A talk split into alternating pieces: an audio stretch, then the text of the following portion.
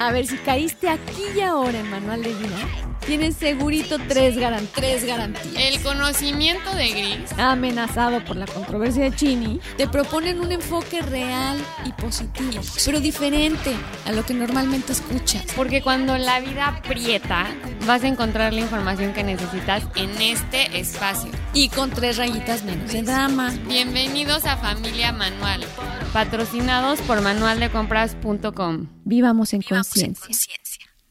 Hola familia Manual, en el episodio de hoy no nos va a poder acompañar mi mamá ya que estoy en aislamiento en mi cuarto por coronavirus y eh, la verdad es que eh, se me hizo muy oportuno hablar de la soledad por dos motivos. Uno, porque lo estoy viviendo yo y miles de personas que se han contagiado o que han tenido que guardar cuarentena y por otros miles de motivos diferentes que no es el coronavirus.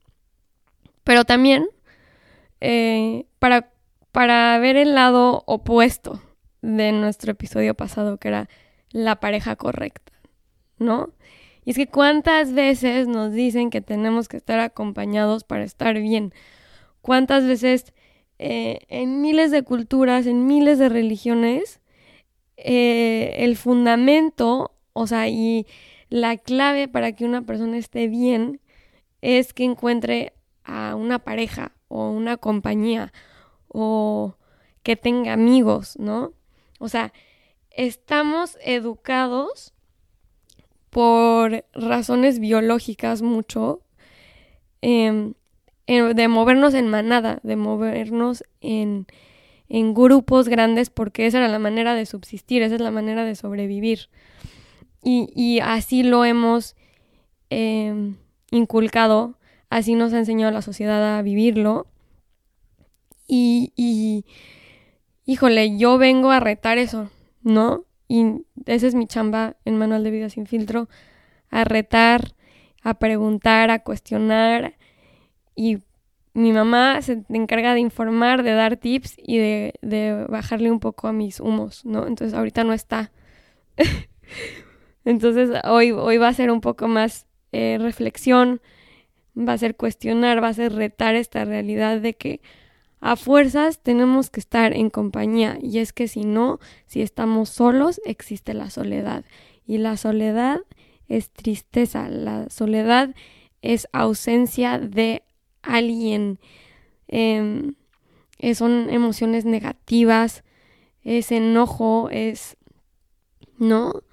¿Y, y, ¿Y por qué? ¿Por qué tiene una connotación negativa el estar solo? ¿Por qué nos tenemos tanto miedo a nosotros mismos? ¿Por qué no nos atrevemos a autoconocernos, a autoexplorarnos, a...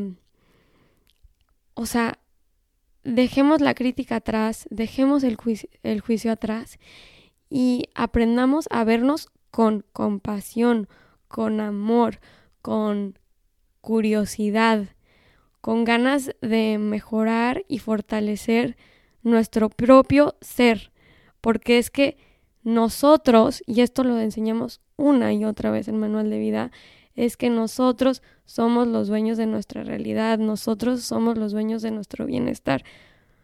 Yo mismo creo mi realidad y mi destino. Y es que si yo no estoy fuerte, si yo no estoy bien, si yo ni siquiera me atrevo a voltearme a ver a mí mismo con amor y con compasión, ¿cómo espero que lo hagan los demás? ¿Y por qué veo a la soledad como algo triste? Porque cuando me atrevo a autoexplorarme o a estar en un espacio conmigo mismo, a fuerzas tienen que surgir emociones negativas. ¿No?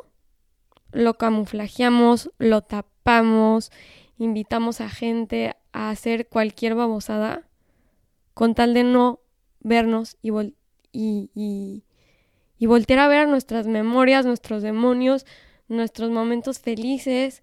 Eh, no sé, o sea, es un juicio tras una crítica, tras un trauma, ¿no?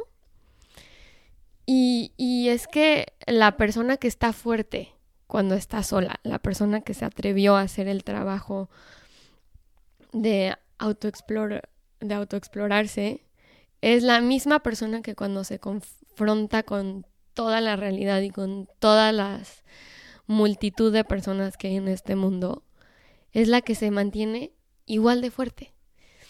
Y no la tumba nadie ni nada porque es que ya el exterior ya no es algo que se te que, que absorbas, o sea, ya no es algo que, que te afecta, es, es otra realidad la que se te presenta, porque ya sabes que la vida depende de ti, que tú eres el dueño de tu propia vida. Y, y si no nos atrevemos a hacer el trabajo en, eh, y el espacio cuando estamos completamente solos, entonces la realidad se nos va a manifestar de maneras que no podemos controlar, de sorpresas que no queremos que nos este, aparezcan. Y, y va a ser igual, va a ser igual de, o sea, de todos modos vamos a aprender las lecciones que nos tocan aprender.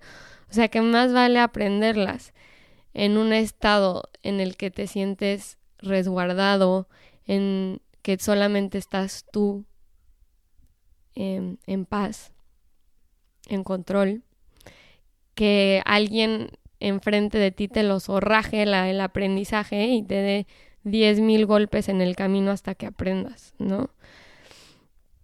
Y, y no sé si me estoy dando a entender, pero, pero sí, yo creo que hoy es nada más una reflexión de, de de cambiar esa connotación acerca de la soledad, acerca del estar solo y verlo como una oportunidad de crecimiento, una oportunidad de fortalecernos.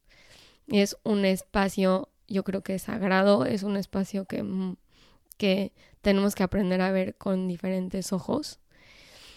Y, el valiente, el que acepte mi reto de, de abrir este espacio, eh, yo creo que va a encontrar eh, pues mucha, mucha fortaleza, mucha felicidad, mucho, mucha energía, porque pues al final del día eh, sí venimos a aprender a, y a crecer solitos, porque no va a haber nadie que te pueda agarrar de la mano durante toda tu vida.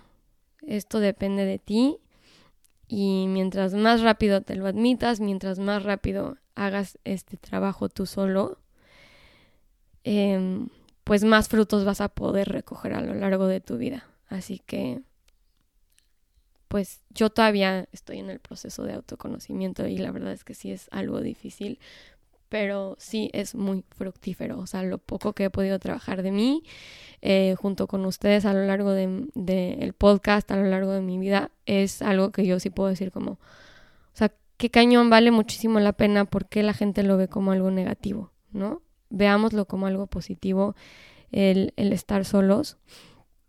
Y, y sí, bueno, para no sonar tan repetitiva, me despido y la próxima semana espero poderles tener más información y tips con mi mamá, poder masticar este tema un poco más. Eh, les espero que de verdad todos estén con mucha salud, que se mantenga así y, y nada, hasta el próximo martes.